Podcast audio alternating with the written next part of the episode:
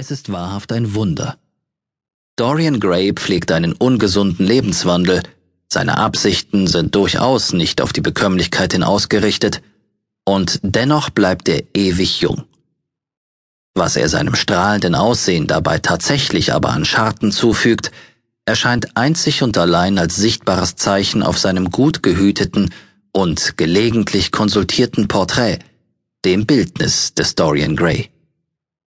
Derart klaffen Wunsch und Wirklichkeit in Oscar Wildes Meisterstück auseinander, alle schädigenden Einflüsse, denen der leichtfertige Held sich verdientermaßen ausgesetzt hat, bleiben auf eine andere Ebene verbannt und gut verschlossen.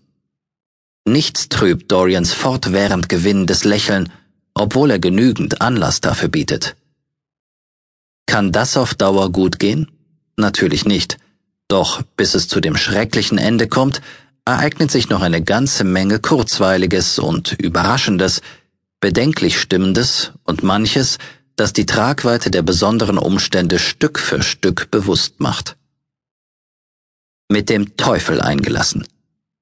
Ein Pakt mit dem Teufel scheint da geschlossen worden zu sein, eine frevelhafte Vermessenheit, die nicht ungestraft bleiben kann. Der Fluch der bösen Tat richtet sich in erster Linie gegen den Protagonisten selbst, gegen andere nur insofern, als sie von den Auswirkungen seiner Unternehmungen betroffen sind.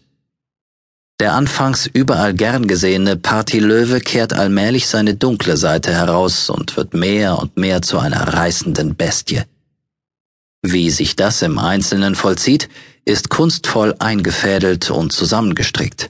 Die Spannung steigt bis zum letzten Augenblick, wenn sie sich in das unausweichliche Grauen auflöst. Der Jugendwahn im viktorianischen Zeitalter und seine so